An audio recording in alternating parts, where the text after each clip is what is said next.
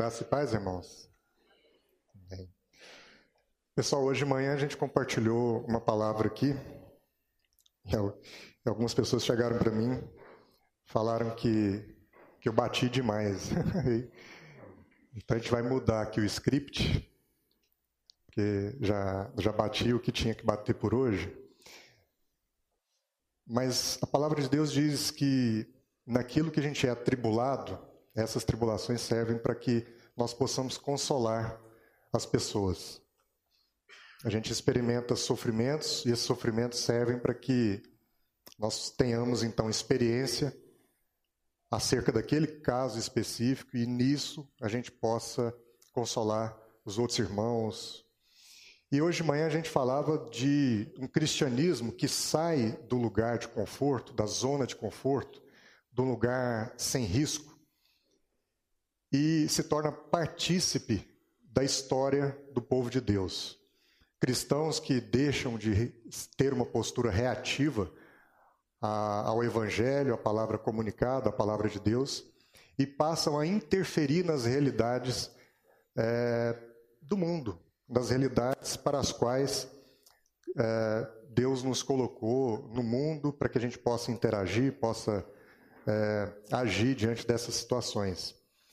Então, é, eu queria pedir licença para os irmãos para que a gente possa abrir uma particularidade da minha casa com vocês. E aí eu queria chamar aqui minha esposa, porque a gente tem entendido isso, que as coisas que a gente vive, elas devem ser compartilhadas, porque elas precisam, primeiro, consolar os aflitos que sofrem por uma com uma situação semelhante.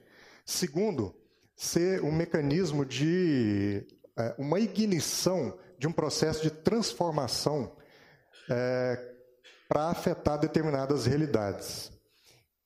É, então eu queria passar a palavra para ela para que ela pudesse contar para vocês um desafio que a gente está vivendo, a gente vive, porque eu creio que hoje Deus vai ministrar nos nossos corações a partir dessa história que a gente, assim, é, com muito quebrantamento e com muito temor no coração, quer repartir com vocês. Amém?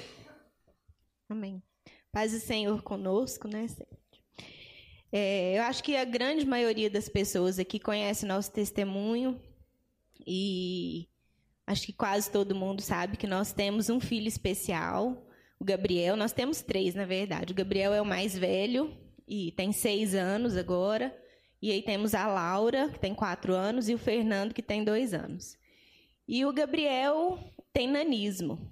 Né? Ele, vulgarmente, as pessoas conhecem isso como uma pessoa que é anã. E a gente descobriu isso né, no finalzinho da gravidez e tinha uma série de outras questões envolvidas e Deus nos deu o milagre de tê-lo conosco e sem nenhuma dessas outras complicações que apareciam em todos os exames.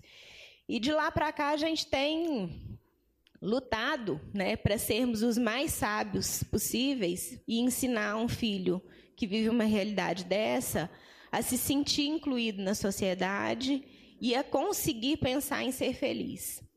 E agora nós chegamos num momento crítico para a vida dele, porque até então ele não se dava conta dos olhares, dos comentários, das piadinhas. E aquilo passava meio que desapercebido para ele. E ele é extremamente inteligente. Inclusive, tem uma inteligência acima da, da média mesmo, comprovada já. E ele está muito atento a essas coisas. E isso tem machucado muito o coração dele. Mas ele, ele sabe é, racionalmente todas as coisas. Ele sabe que nós estamos com ele, nós, ele sabe que ele é extremamente amado por tantas pessoas que convivem conosco. E, mas está numa fase assim muito difícil porque ele não tem maturidade ainda para passar isso daqui para aqui. E, e, assim, com a sensibilidade de mãe, essa semana a gente, ele pediu para deitar na nossa cama antes de dormir. E eu sei que ele estava cansado, o Marcos também estava cansado, e eu percebi que ele não estava bem, porque a gente foi conversar sobre a história de festa junina na escola, se ele ia participar, não ia participar, e ele, ano passado, participou tão bem, e esse ano falou que não sabia se queria ir. E aí eu fui questioná-lo, falei, perguntei se estava acontecendo alguma coisa na escola, e ele é, o maior desafio agora é conseguir que ele exponha as coisas e principalmente exponha as pessoas, porque o Gabriel é extremamente amoroso. Então ele é incapaz de falar mal de alguém. Ele é incapaz de colocar alguém em alguma situação que possa complicar a vida dessa pessoa. Então, assim, ele defende os irmãos, se o irmão bate, ele não conta que é para o irmão não apanhar, ou para não receber uma bronca, ele não quer descontar em ninguém as coisas. E aí, com muito custo, é, eu, ele foi falando algumas coisas e, e diz que não os colegas da sala, mas alguns colegas da escola fizeram alguns comentários. Há uns 15 dias atrás, mais ou menos, ele chegou falando que um coleguinha de uma turma menor que a dele, foi passar no corredor para ir ao parque, empurrou ele e falou assim: sai da minha frente, Nanico. E ele chegou assim, sentido com aquilo ali em casa. Mas, amados, o que a gente quer dizer para vocês é que é um privilégio ter um filho especial, porque isso transforma a vida da gente, transforma os valores, transforma o nosso jeito de enxergar todos os outros, né? E, e eu quero falar duas coisas para vocês que, que o Espírito Santo me inspirou, porque a gente não tem sabedoria para lidar com isso. A gente é confrontado de repente. A gente não tem tempo para ensaiar o que vai falar para um filho quando ele te pergunta. Mas a gente ora todos os dias para que Deus nos inspire a sermos bênção na vida dele e falar aquilo que Deus quer falar através da nossa boca. E eu fui explicar para ele, falei, meu amor, vamos fechar os olhos aqui, imaginar que nós estamos num grande jardim. Quais os tipos de flores que você está vendo? E aí ele, eu falei, pensa, pensa as cores. Aí ele foi falando, vermelho, amarelo, cor de rosa, branco. Falei, tem flor grande? Tem flor grande. Tem flor pequena? Tem flor pequena. Falei, então, Deus criou você assim. E me criou assim, porque nós fazemos parte desse grande jardim. Agora imagina se a gente visse um jardim que só tivesse flor pequena e branca. Podia até ser bonito, porque flor é uma coisa bonita de qualquer jeito, mas só aquilo, a gente perderia a oportunidade de ver essa diversidade. Aí falei, agora vamos, vamos pensar uma outra coisa. Imagina se todos os bichinhos da terra fossem gatinhos. Aí você não teria o cachorrinho, você não teria um cavalo, você não teria um passarinho, uma borboleta, tudo mais. Tudo que você visse de bicho era gato, tudo do mesmo tamanho o mundo seria muito sem graça. Então Deus criou todos os bichos, assim como criou todos os tipos de flor e criou todos os tipos de pessoas. Uns mais baixinhos, uns mais altos, uns mais gordinhos, uns mais magros, um com cabelo de uma cor, o olho de outra cor. E todos somos pessoas.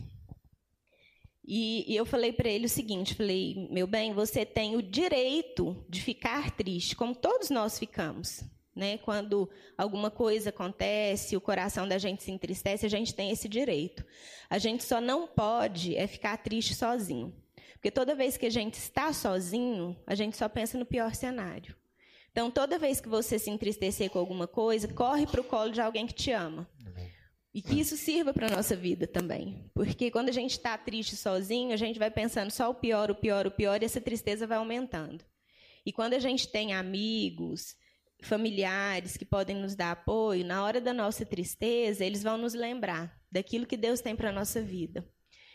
E nós fomos conversar na escola, porque a gente acha que está faltando um projeto de inclusão, não do Gabriel, não de um, de um cadeirante, não de uma pessoa que tem uma limitação cognitiva, mas no geral a gente expõe essas coisas. Eu, eu expus essa história assim brevemente no Instagram, no Facebook e, virou uma comoção assim de todas as pessoas que conhecem a gente. Mas é esse o, o, o nosso papel. Deus deu um filho especial para a gente, para que a gente pudesse começar a enxergar todas as diferenças e entender quais os desafios que todos os diferentes vivem. Nós temos acompanhado dia a dia a história do Davi, que vocês vão conhecer, Paulo Júnior já falou tudo, que chegou na nossa casa dentro da barriga, né, de um casal muito amigo que participa do nosso pequeno grupo. E a gente acompanhou toda aquela história, um desafio muito maior do que o do Gabriel, né? um desafio de inclusão também muito maior do que o do Gabriel. Então, a gente, como igreja, nós não podemos ficar sentados escutando essas histórias e achando que ah, é assim mesmo. É, é, vira as costas e e vai para casa, porque todos nós podemos, né, mesmo nascidos perfeitos, né, para o padrão estético, em algum momento passar por algum problema que nos torne diferentes ou especiais. Uhum. Então, é, esse é o nosso desafio, de assim levantar gente dentro da igreja do Senhor para fazer a diferença na vida dessas pessoas. Nós estamos montando um projeto né, sobre é, todos somos diferentes, né? A história não é que todos somos iguais, na verdade nós somos todos diferentes, né? Não tem ninguém igual a ninguém. Vamos olhar para o polegar da gente que a gente vai saber que a partir da nossa impressão digital não tem ninguém igual a ninguém aqui, mas que todos somos vindos do mesmo Pai. Amém. Né? Amém. A gente quis compartilhar essa história para tentar entendê-la à luz da palavra de Deus. E eu queria convidar os irmãos a abrir a Bíblia lá em Mateus capítulo 25. A gente vai ver um trecho, a gente vai ler um trecho relativamente longo, mas é um trecho de uma parábola que Jesus conta aos discípulos. Mateus 25, nós vamos ler de 14 a 30. Eu vou ler na nova tradução da linguagem de hoje, se você quiser configurar a sua Bíblia eletrônica aí nessa tradução, facilita. Diz assim: Jesus continuou: O reino do céu será como um homem que ia fazer uma viagem. Ele chamou os seus empregados e os pôs para tomarem conta da sua propriedade. Ele lhes deu dinheiro de acordo com a capacidade de cada um. Ao primeiro, deu 500 moedas de ouro, ao segundo, 200, e ao terceiro, deu cem. Então foi viajar. O empregado que tinha recebido 500 moedas saiu logo, fez negócios com o dinheiro e conseguiu outras 500. Do mesmo modo, o que havia recebido 200 moedas, moedas conseguiu outras 200. Mas o que tinha recebido 100 moedas saiu, fez um buraco na terra e o escondeu o dinheiro do patrão. Depois de muito tempo, o patrão voltou e fez um acerto de contas com eles. O empregado que havia recebido 500 moedas chegou e entregou mais 500, dizendo: O senhor me deu 500 moedas, veja, aqui estão mais 500 que consegui ganhar. Muito bem, empregado bom e fiel, disse o patrão. Você foi fiel negociando com pouco dinheiro, e por isso vou pôr você para negociar com muito. Venha festejar comigo. Então, o empregado que havia recebido duzentas moedas chegou e disse: O senhor me deu duzentas moedas. Veja, aqui estão mais duzentas que consegui ganhar. Muito bem, empregado bom e fiel, disse o patrão. Você foi fiel negociando com pouco dinheiro, e por isso vou pôr você para negociar com muito dinheiro. Venha festejar comigo. Aí o empregado que havia recebido cem moedas chegou e disse: Eu sei que o senhor é um homem duro colhe onde não plantou e que junta onde não semeou. Fiquei com medo e por isso escondi o seu dinheiro na terra. Veja, aqui está o seu dinheiro. Empregado mau e preguiçoso, disse o patrão. Você sabia que colho onde não plantei e junto onde não semeei. Por isso você devia ter depositado o meu dinheiro no banco, e quando eu voltasse, o receberia com juros.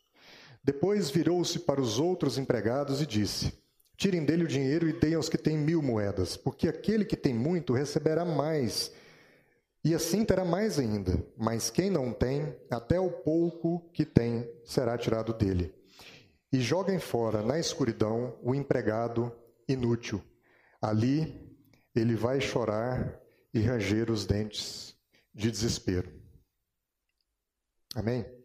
Amados, a primeira coisa que a gente precisa entender olhando para essa parábola é fazer um exercício de visualização do cenário que Jesus descreve. É muito, rico, é muito rica a maneira como Jesus ensinava os seus discípulos, porque para aquele povo daquela época, com aquela simplicidade e cultura, a, ensinar com o uso de parábolas, mais do que ser um costume da época, era, de uma certa forma, o o suprassumo da pedagogia, porque fazia com que eles entendessem a mensagem de uma maneira muito prática e aplicada. Jesus usa isso aqui e compara o reino dos céus como uma propriedade. Então você consegue imaginar assim, é, isso está dito lá em Gênesis também, quando de uma certa forma Deus fala que Adão estava no jardim do Éden. Então a impressão que a gente tem e a, a imagem que a gente deve fixar nas nossas mentes é de que, de fato, Deus nos colocou na propriedade dele. Imagina isso como uma grande fazenda, um grande, um grande, uma grande terra, um grande local, que tem um dono e que a gente está aqui é, numa terra que não é nossa. A gente está aqui na terra de alguém, na terra desse senhor, desse dono.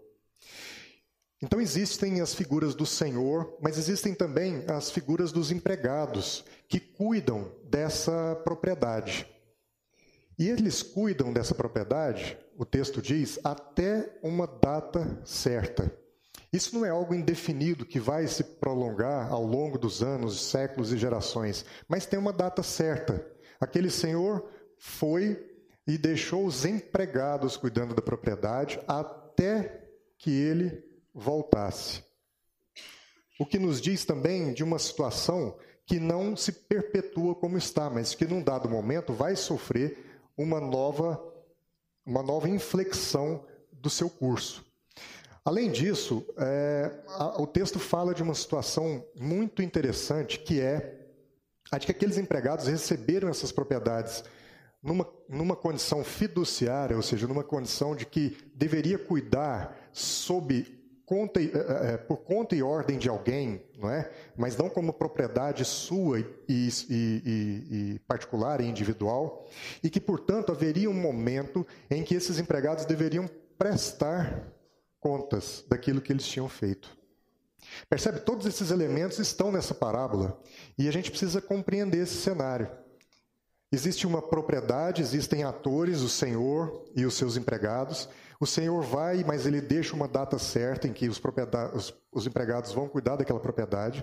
Os empregados a recebem e devem prestar contas daquilo que eles vão fazer. E, principalmente, haverá um final, quando o senhor voltar, em que essas contas serão julgadas. Os empregados prestando contas terão as suas contas julgadas. Eu sou advogado, então para mim a terminologia é extremamente adequada, porque uma ação de prestação de contas nada mais é do que alguém que tem um patrimônio de alguém sob administração deve, num dado momento, prestar contas. E essas contas então serão julgadas boas ou ruins. É esse o cenário que Jesus coloca para aquelas pessoas, mas não no, numa linguagem sofisticada, uma linguagem simples usando uma referência de uma historinha. E era é interessante que, mesmo mastigando a mensagem dessa maneira, muitas vezes as pessoas tinham dificuldade de entender. Agora, se eles tinham dificuldade de entender, nós não deveríamos ter essa dificuldade, porque o conhecimento evoluiu, o homem evoluiu, não é assim? A gente não bate no peito e fala que hoje nós somos nós estamos na era do conhecimento e nós sabemos muitas coisas, a informação trafega daqui para ali numa velocidade é, da luz. Mas, no entanto, mesmo nós, olhando para essas figuras que Jesus deixou para a gente, deixou escrita, escritas, a gente tem dificuldade de compreender. Então, eu queria desafiar os irmãos a gente tentar olhar para isso aqui e extrair qual a mensagem está por trás dessa, dessa parábola.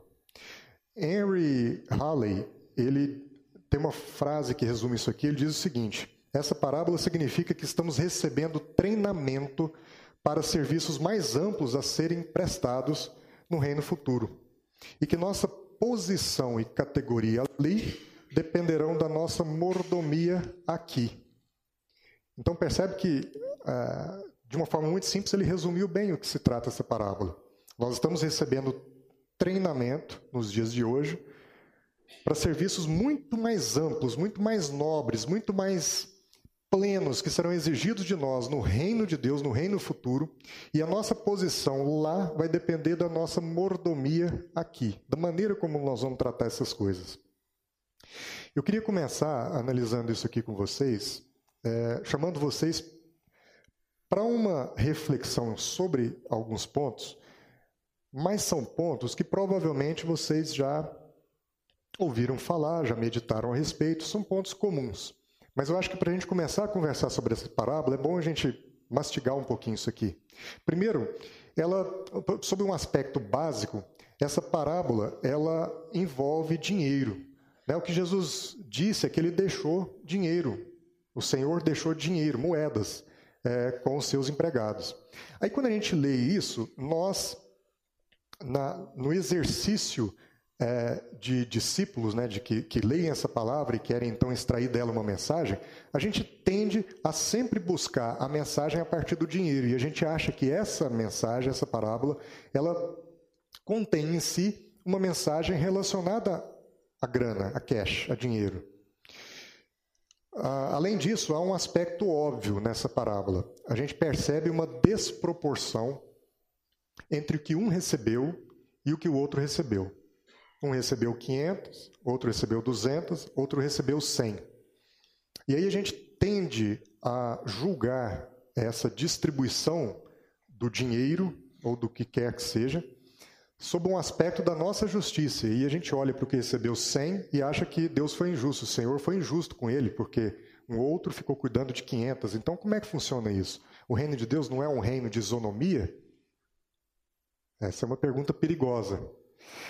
Há um outro aspecto que é muito importante, que a gente vê no verso 15. Dá uma olhada no verso 15. Isso a gente precisa ficar atento, olha só. Existe a propriedade, existe o senhor, existem os empregados.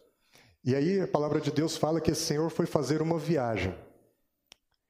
Mas o verso 15, na minha versão, ele começa com um então.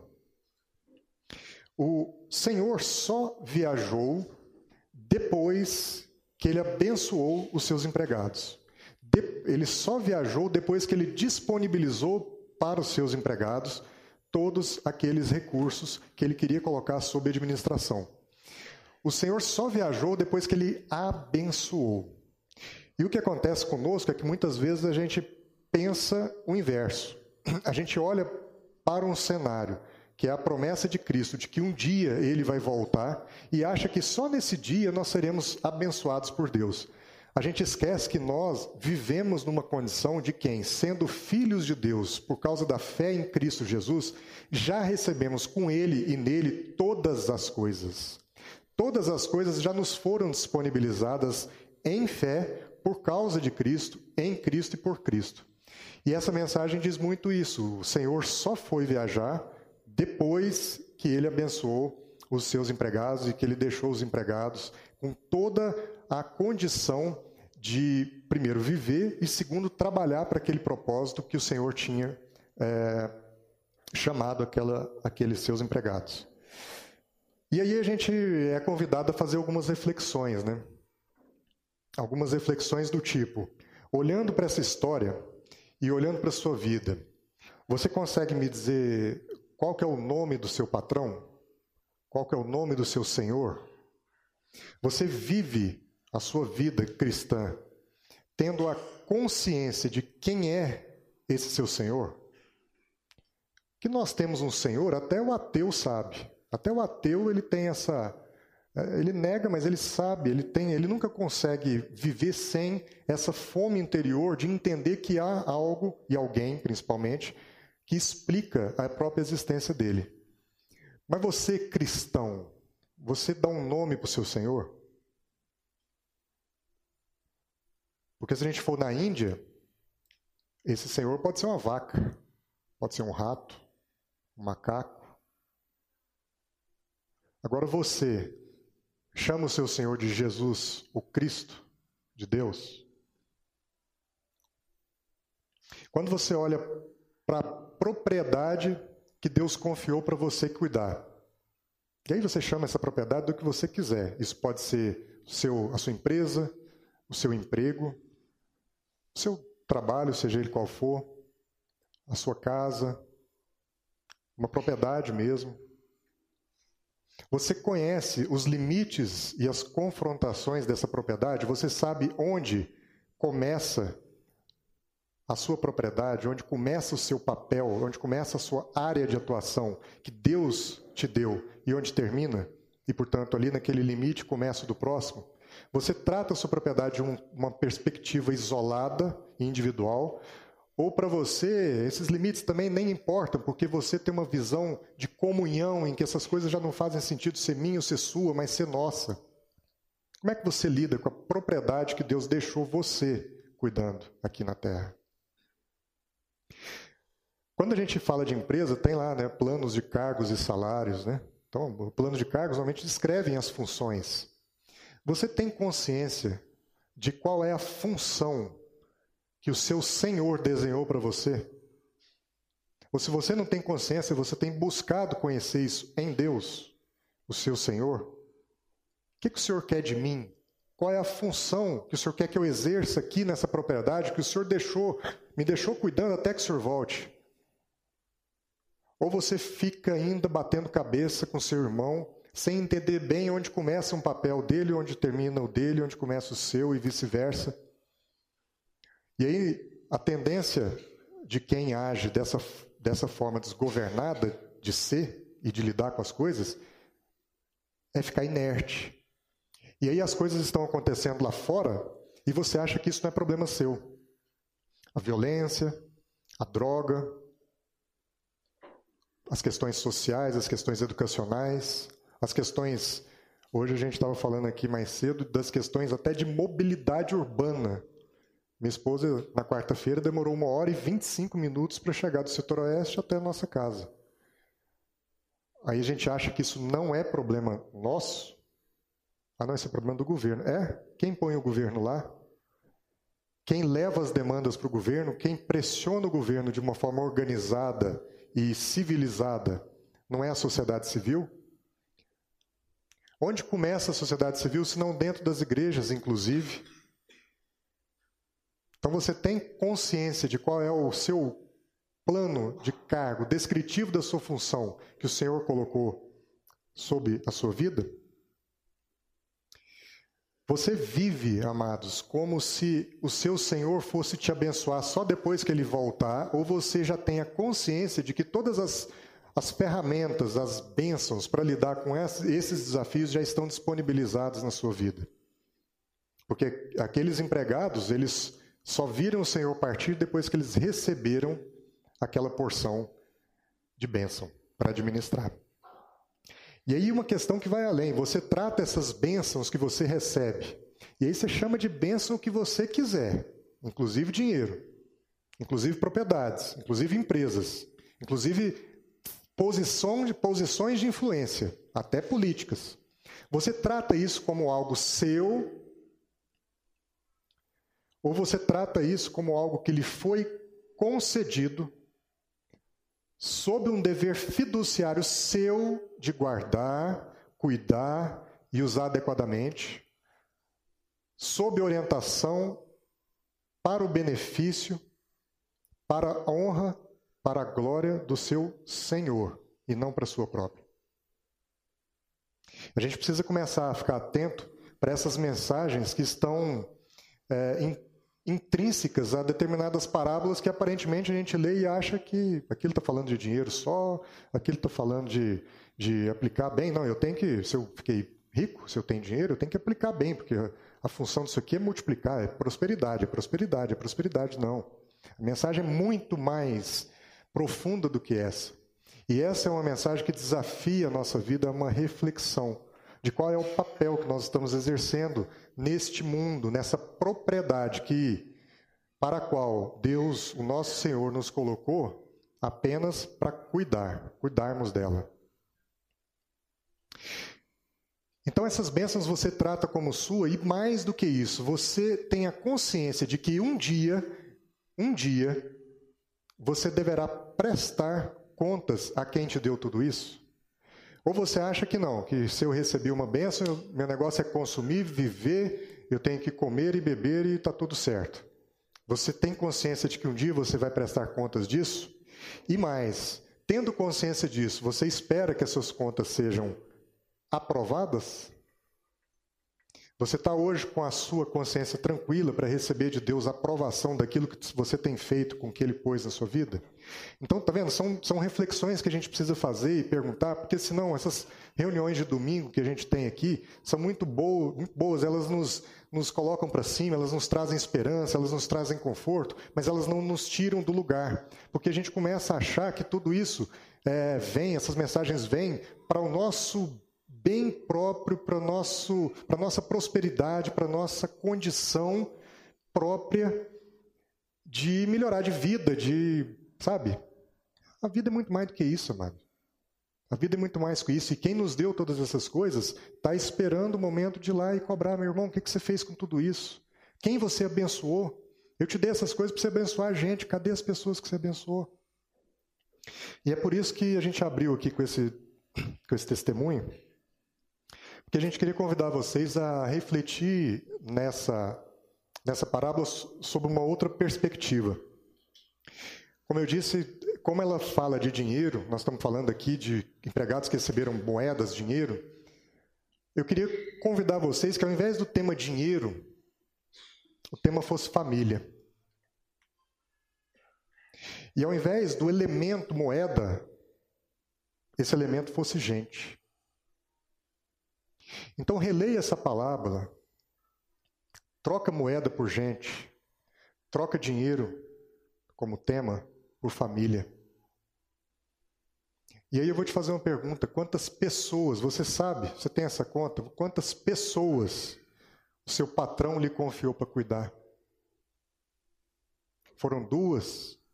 Foi só sua esposa, seu marido? Você tem três filhos? Você tem quatro, cinco? Você tem cem empregados, duzentos? Você é um vereador, um deputado, um prefeito, você cuida de milhões de pessoas? Você trabalha no multinacional, você afeta milhares e milhares de pessoas. Você é um professor e ao longo da sua vida você edifica milhares de crianças com seu conhecimento. Quantas pessoas você está cuidando? Quantas pessoas você recebeu do seu patrão para cuidar? Quantas moedas, pessoas você está cuidando? Mais do que isso, você conhece esse povo pelo nome? Quem são essas pessoas, amado? Quem são essas pessoas cuja, cujo cuidado é responsabilidade sua? E você sabe que é. Você conhece, sabe de que eu estou falando. Seus empregados, seus irmãos, seus amigos, seus filhos, seus pais. Vocês têm trabalhado para que essas moedas essas pessoas rendam frutos, frutifiquem, ou vocês têm enterrado esse povo todo, assim como aquele empregado infiel fez? Então, são perspectivas que têm que nos desafiar. A gente lê essa mensagem trocando dinheiro, porque dinheiro a traça come, leva, vai embora, não vale nada por gente, que é o grande propósito de Deus. Deus confiou na sua vida gente, meu irmão. Você nunca, não vai me dizer que você é um cara sozinho, uma mulher sozinha. Nada. Tem sempre um, como é que é o ditado? Um chinelo velho para um pé torto. tem sempre, tem sempre uma pessoa do seu lado. E se tem só uma, tá pouco. Olha mais, você vai achar muito mais gente. Eu queria convidar vocês a abrir lá em Efésios 5, para a gente entender por que, que essa mensagem pode ser lida sob a perspectiva de família. Você sabe por quê? É porque em Efésios 5, 31, Paulo explica muito bem que o negócio do reino de Deus, o negócio do reino de Deus, o reino de Deus, ele pode ser traduzido por um elemento muito simples, que é justamente família. E aí diz lá, como dizem as Escrituras, Efésios 5, 31. Como dizem as Escrituras Sagradas, é por isso que o homem deixa o seu pai e a sua mãe para se unir com a sua esposa e os dois se tornam uma só pessoa. Há uma verdade imensa revelada nessa passagem das Escrituras. E eu entendo que ela está falando a respeito de Cristo e da igreja. Mas também está falando a respeito de vocês. Cada marido deve amar a sua esposa como ama a si mesmo, e cada esposa deve respeitar o seu marido. Então veja, quando a gente diz que o nosso Senhor deixou para que a gente cuidasse moedas que agora a gente está chamando de gente, é preciso que a gente entenda que isso tem que ser olhado sob uma perspectiva de família e que no reino de Deus existem dois tipos de jeito, de, duas formas de se encarar essa família. A gente pode olhar a microfamília, que, que é essa microfamília? É o que o texto está dizendo aqui: o marido que se une à esposa e, portanto, agora tem filhos, e eles têm então o que a gente conhece e chama de família. Só que existe uma macrofamília, uma família menor, maior, que cuja micro, cujo, cujo reflexo é justamente essa microfamília, que é a família de Deus, cuja, cuja noiva é a igreja e cujo noivo é Cristo. Então, as perspectivas de família elas devem ser enxergadas a partir dos nossos núcleos familiares, das nossas casas, mas entendendo que quando a gente diz pessoas, elas não são só nossos filhos e nossas esposas. Deus nos coloca juntos, num corpo só, para cuidarmos uns dos outros, numa perspectiva de família e não uma perspectiva de serviço daquele empregado que cuida do subalterno dele e coisas do gênero. E aí, para aqueles que entenderam a parábola dessa maneira, para aqueles que aceitaram comigo o desafio de ler essa parábola, olhando e tentando ver nela questões relacionadas à família, é importante entender o seguinte: que muitos estão vindo para a igreja para consertar suas famílias. Às vezes eu não conheço sua vida, mas às vezes o dia que você chegou na igreja, às vezes até hoje você está aqui para receber uma inspiração de Deus de como arrumar a sua família. Mas o que acontece, meu irmão, é que uma igreja ajustada, ela começa de famílias ajustadas. Então não espere você apenas receber esse input de Deus, de trazer uma mensagem maravilhosa que agora vai restaurar a sua casa. Entenda que a restauração da sua casa, da sua família, a, o alinhamento de princípios e valores que vão deixar a sua família estáveis e famílias que realmente vão ser testemunho e referência para as outras, é algo que transborda a realidade da família e atinge essa realidade aqui. De modo que, se nós nos preocuparmos e tivermos responsabilidade de administrarmos bem a nossa casa, cuidando para que as nossas relações com os nossos, as nossas esposas, com os maridos, com os nossos filhos, sejam relações ajustadas, relações sólidas, nós vamos ter aqui um ambiente muito melhor para cuidar dos outros. Porque uma igreja ajustada parte de famílias ajustadas. Então, meu irmão, pelo amor de Deus, cuida da sua casa. Esse é o tesouro que Deus colocou na sua vida. A sua casa, a sua esposa, o seu marido, seus filhos, são elementos preciosíssimos, são moedas de, do mais alto valor que Deus deixou você administrando até o dia que Ele voltar. E Ele vai virar para você e falar assim: meu irmão, o que, que você fez com aquilo que eu deixei para você cuidar? Você frutificou esse povo ou você enterrou esse povo tudo? O que, que você fez? Eu pergunto, meu irmão, o que, que nós estamos fazendo das nossas casas? Porque a família é a base do reino de Deus. E hoje a gente olha para a sociedade, a gente vê tanto desajuste, tanto problema, tanta coisa assim que você fala, meu Deus, o mundo está acabando. Tá, tá mesmo, está dito já. Mas sabe qual é a origem disso tudo? A origem de estudo são pais que não gastam tempo com seus filhos. São pais que terceirizam a educação dos seus filhos. Terceirizam achando que eles podem substituir o que para os filhos é mais precioso, que é o tempo gasto com os filhos, por dinheiro, por presentes. E essa relação vira uma relação promíscua que, coitado, eles não têm discernimento para entender que isso está fazendo mal para eles, mas meu irmão, minha irmã, vocês têm discernimento. O Edmundo deu um testemunho maravilhoso ontem, me ligou. Eu perguntei, como é que foi, Edmundo, a viagem? Ele falou assim, benção, maravilha. Ele não me falou que lá onde ele estava estava legal, o sol estava bacana, que ele viu um monte de negócios. Ele me falou o seguinte, benção, eu tive um tempo de qualidade com as minhas filhas. Eu pude investir tempo com a minha família. Meu irmão, você tem moedas preciosas na sua casa. E Deus colocou isso na sua mão para você cuidar. E ainda que você ponha num banco, que o empregado fiel, ele não quis arriscar, mas Deus cobrou dele o seguinte: ponha num banco. Por que, por que banco? O advogado sabe que o juro, a gente chama isso de fruto.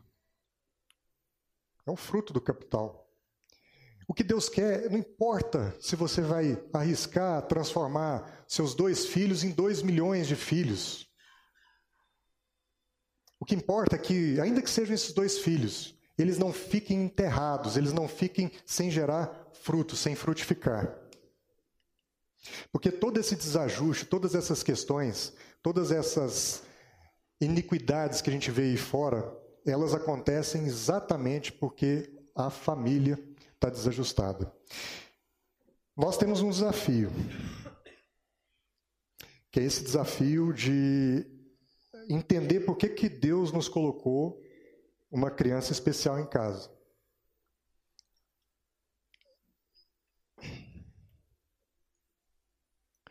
E quanto mais eu olho para essa situação, mais eu vejo que eu tenho uma moeda maravilhosa dentro de casa, uma moedinha do Senhor.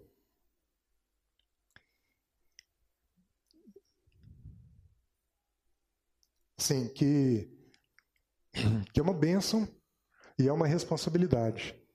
É uma responsabilidade saber lidar com tudo isso, mas, sobretudo, é uma responsabilidade não enterrar o meu filho. Não esconder meu filho dos problemas, mas principalmente ensiná-lo a lidar com os desafios. Essa é a minha parte, essa é a nossa parte. Nossa parte é deixar para ele mensagens e testemunhos que possam, de alguma forma, transformar essa realidade, mas não somente para ele.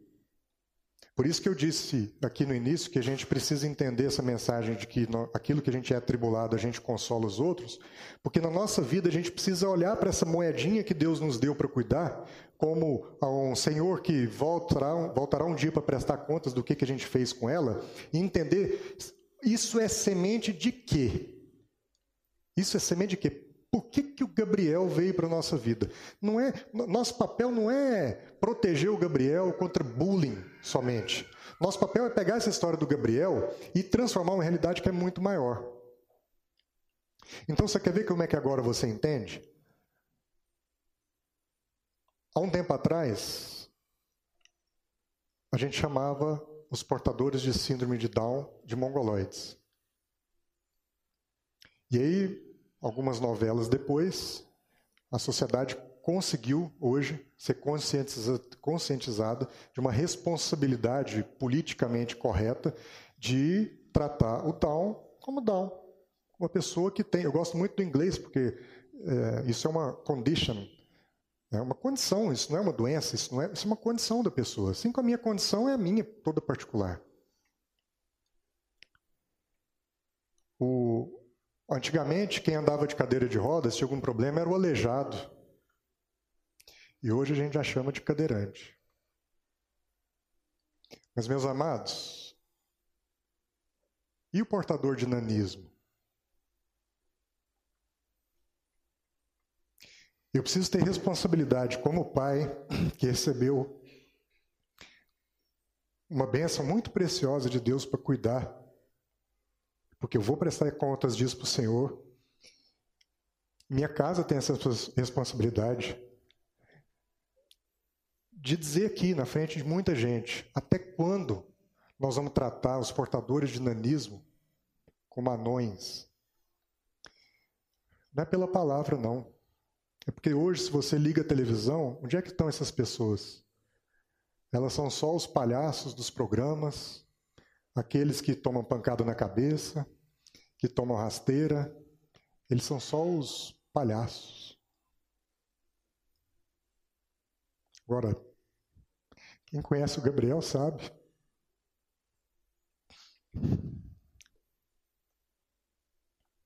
A gente, essa palavra, ela é, ela é, todo mundo sabe disso, ela é gravada, a gente hoje está disponibilizando isso na internet inclusive no, no podcast. Para quem tem aparelhos Apple, você, no podcast, que é um programa, um app da Apple, você assina Sal da Terra. Você tem toda segunda, terça-feira, a palavra de domingo já está lá. E ao longo da semana, quando me pediram para estar aqui, porque os pastores estariam viajando, eu vim meditando em Deus quais, qual seria a palavra que eu ia falar. E eu tinha meditado sobre uma determinada palavra, que foi a que eu compartilhei amanhã. Mas quando foi na sexta-feira, quando aconteceu isso conosco, eu entendi de Deus que eu tinha que falar de dois assuntos diferentes, não porque tinha que ter duas mensagens para ser compartilhadas, mas porque eu tenho que ter responsabilidade com a minha casa, com aquilo que Deus me deu, de usar o espaço que nós temos aqui para provocar uma reflexão, não somente em vocês, mas para essas milhares de pessoas que vão ouvir essa mensagem gravada lá na frente. Hoje, as nossas mensagens, não sei se todo mundo aqui sabe disso, elas, a gente recebe os feedbacks do podcast, elas têm sido, sido ouvidas na Arábia, na China, no Japão, no Canadá, na África. O reino de Deus, meu irmão, está em expansão. Essa mensagem está para estar tá lá. Então, para nós e para essas pessoas, eu pergunto: até quando a gente vai conseguir, vai continuar discriminando as pessoas e principalmente discriminando os portadores de nanismo, como a gente continua discriminando? O meu papel, como quem recebeu isso, é fazer alguma coisa e não enterrar esse meu tesouro. E é por isso que eu estou aqui, com a licença de vocês, compartilhando o nosso desafio, que não é uma dor, é um desafio. Para nós é um privilégio lidar com isso. Para que, de alguma forma, essas coisas comecem a provocar reflexão. Porque do lado daí pode ter alguém que não enfrenta desafios de crianças especiais dentro de casa. Mas vocês, homens e mulheres, precisam ter responsabilidade de ensinar os filhos de vocês a como tratar os diferentes. Eu tenho que ensinar, nós temos que ensinar o nosso filho a como ser um diferente. Mas se essa mensagem não encontrar receptor do lado daí, se não encontrar receptor que entenda como tratar o diferente, essa mensagem é em vão. Então, está vendo como o nosso papel é de família? O nosso papel não se resume na minha, na nossa individualidade, de ter esse essa condition dentro de casa, nós temos uma condição dentro de casa que é um privilégio, vocês não têm noção do que é ser pai e mãe do Gabriel. Agora é preciso que a gente receba de vocês ajuda. Ajuda. Ensine seus filhos, filhas, netos, netas, seus amigos. Ensinem, ensinem, meus amados, a lidar bem com as diferenças. Porque senão a gente fica numa perspectiva assim. Ah, porque eu não aceito homossexual dentro da igreja. Eu tenho hoje tá, hoje o tema da vez é esse. Só que quando a gente olha para essa questão, por exemplo, do homossexualismo, a gente vê que há versículos da Bíblia que sim, Paulo trata disso de uma questão muito séria, mas Paulo trata de um monte de outras questões e a gente não fala nada. Paulo mete bronca em cima de adultério e a gente continua adulterando. Paulo mete bronca em cima de roubo, furto, balanças desiguais, inveja, ira, ciúme. Tudo aquilo que não é fruto do Espírito, Paulo mete bronca em cima disso. E, no entanto, a gente só discrimina quem? Os coitados dos homossexuais. Ao invés de entender que o nosso papel era, primeiro, deixar para trás esses velhos homens, essas velhas características que a gente continua tendo, apesar de dizermos que nós somos aqueles que recebemos o fruto do Espírito, e amar essas pessoas, amar os diferentes. E ensinar para eles a ter referência de uma coisa maior do que essa que a gente prega. De...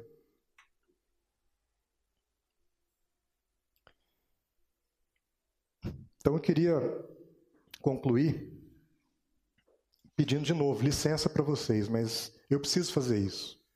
Eu preciso cuidar das moedinhas que Deus me deu. Eu preciso frutificar isso.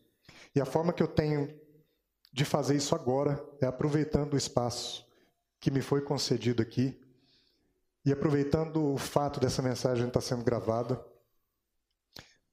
para deixar registrado, um, registrado uma mensagem para o meu filho. Porque eu não sei, amado, se eu vou atravessar a rua aqui e cair morto do outro lado. E aí pode ser que eu, tendo morrido daqui a um minuto, não tenha feito o que eu precisava fazer. Porque hoje, quando eu falo para uma criança de seis anos, que é o Gabriel, determinadas coisas, ele não consegue entender, eu não consigo gerar nele toda essa força. Mas talvez eu deixando alguma coisa aqui registrada para ele, daqui 15 anos ele ouça isso, fortaleça de alguma forma. E eu queria repartir com vocês, eu vou ler, eu queria que todo mundo fechasse os olhos, não por nada, mas só para que a gente.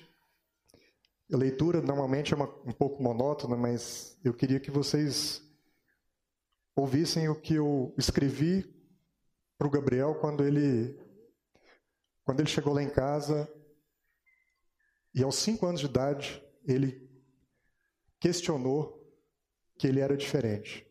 Ele entendeu, ele começou a perceber que ele era diferente. E a gente sabia porque um médico nos disse: olha, Aos cinco anos de idade, mais ou menos, ele vai começar a ter consciência da condição dele. Então, preparem-se para esse dia. E aí eu escrevi para ele: Carta a um filho gigante. E enfim, o dia chegou. Foram quase seis anos de uma indecifrável espera. Desde o dia em que ouvimos do médico, ainda antes do parto, a indesejada notícia de que você, meu filho, tinha um problema até quando deveríamos contar isso a você? O dia. A espera de um amadurecimento que ainda nem chegou, mas que já lhe permite perceber a sua diferença. Diferença que para nós é diferencial, é charme, é privilégio, mas que para você pode ser objeto de uma violência psicológica da qual você pode vir a ser vítima por toda a vida. Nunca me esquecerei de sua carinha de perplexidade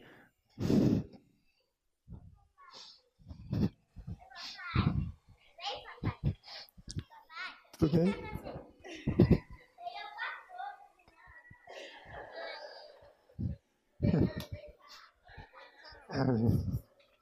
Esse é o Gabriel. Nunca me esquecerei da sua carinha de perplexidade quando a mamãe e o papai lhe explicaram o que é nanismo.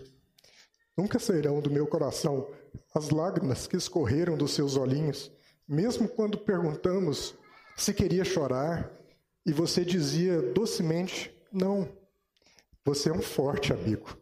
Mesmo no dia de, de te explicar, no auge dos seus cinco anos de idade, por que a sua amiguinha havia lhe chamado de anão na escola. Até agora, eu não sei direito se você chorou pela notícia em si ou em solidariedade a nós que estávamos aos prantos. Mas eu sei que o não quero chorar que você falou aos prantos era uma tentativa de cessar as nossas lágrimas. Pouco antes de eu receber a ligação da mamãe dizendo que o dia havia chegado, Deus me enviou uma palavra através da vida do Ariovaldo Júnior, que nem conheço pessoalmente ainda. Ele respondia uma pergunta de um internauta se doenças congênitas são uma maldição de Deus. Com sabedoria, explicava que se toda justiça provém de Deus, e se sem Ele não conheceríamos o bem ou o mal, o feio ou o belo, a luz ou a treva, que referência temos nós para julgarmos justo ou injusto algo que consideramos imperfeito, se nem mesmo tendo autoridade para discernir o que verdadeiramente é ou não é perfeito? O privilégio da vida já é, por si só, sinônimo da perfeição de Deus. Afinal, há cegos que veem mais do que certos olhudos, embora não enxerguem. Há surdos que ouvem mais do que certos orelhudos, embora não escutem. E há baixinhos que têm uma grandeza maior que certos gigantes, embora sejam gente pequena. Se todos, todos, se estão todos vivos, receberam igualmente o privilégio de experimentar a crise do amor, aprendendo a viver a vida para que a sua vida seja prolongada e projetada para além da morte. Amigo, você é para nós um desses baixinhos gigantes. Gigante de coração, gigante de sorriso, gigante de olhar, gigante de abraço, gigante de amor, gigante de carinho, gigante de inteligência e de alegria, gigante da bola, gigante do mergulho, gigante da bicicleta. Você me inspira a buscar ser forte como você é. Meu filho, anão a que a sua coleguinha se refere é apenas um tipo feio é um jeito feio de falar do nanismo que te comete. Mas isso não é importante, porque não muda em nada tudo aquilo que nós e quem te conhece sabemos e sentimos por você. Ser pequeno em estatura foi apenas um cuidado de Deus para permitir que o que lhe falta de tamanho seja abundantemente preenchido por esse inesgotável amor que sentimos por você. O importante é que você, amigo, é um gigante. No incontrolável amor do papai e da mamãe, Marlos e Juliana. Olha para frente.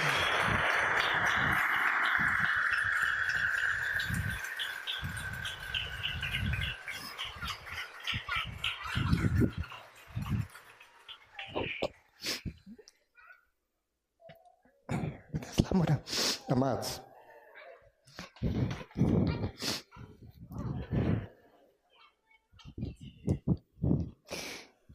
Eu quero agradecer, assim, de coração, nossa casa quer agradecer pela paciência de vocês.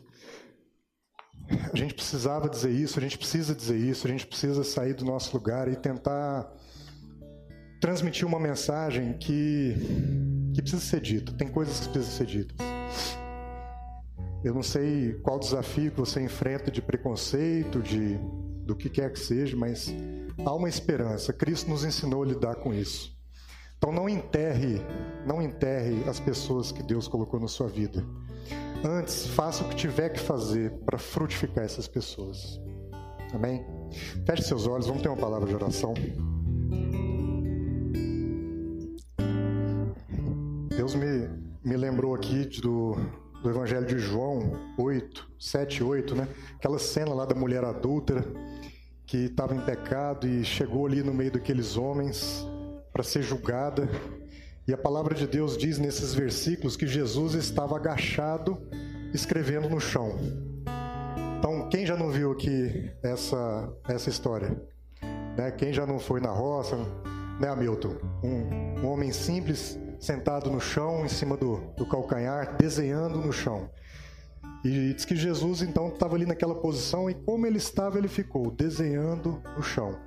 E os homens julgando, discriminando aquela mulher, aquela diferente. E Jesus virou e falou assim: "Tá bom. Quem não tiver pecado, atira a primeira pedra." Pai, nós queremos entender a mensagem que traz nessa palavra, Senhor. Ó Deus, que o Senhor possa gerar a partir dessa semente que foi lançada aqui, meu Deus, elementos de transformação, Pai, para que nós possamos ser pessoas que Pai, jogam as pedras fora, Pai. Nós não queremos, nós não queremos arremessar essas pedras, nós queremos soltá-las, Pai. Nós queremos aprender e ensinar a como ser tolerantes, Pai. Como ser tolerantes com a diferença, porque, Pai, o normal é ser diferente. Ó oh, Deus, eu fico imaginando o que, que Jesus escrevia ali naquele chão. A palavra de Deus não diz. Mas sabe de uma coisa, Pai?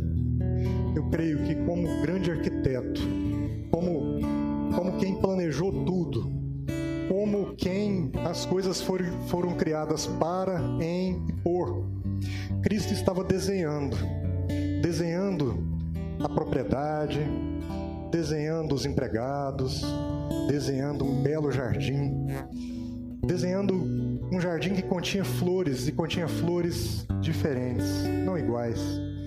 E Jesus, eu creio que por dentro ele se divertia, com compaixão, mas se divertia de ver como nós somos pequenos e queremos julgar os nossos, os nossos semelhantes, queremos atirar neles pedras, quando no fundo nós precisamos entender a nossa limitação, a nossa diferença, as nossas diferenças, e ao invés de jogar pedras, abraçar essas pessoas. Ó Deus, nos ensina isso nesse dia, nos ensina isso a partir desse dia. É o que te pedimos no nome precioso de Jesus. Amém.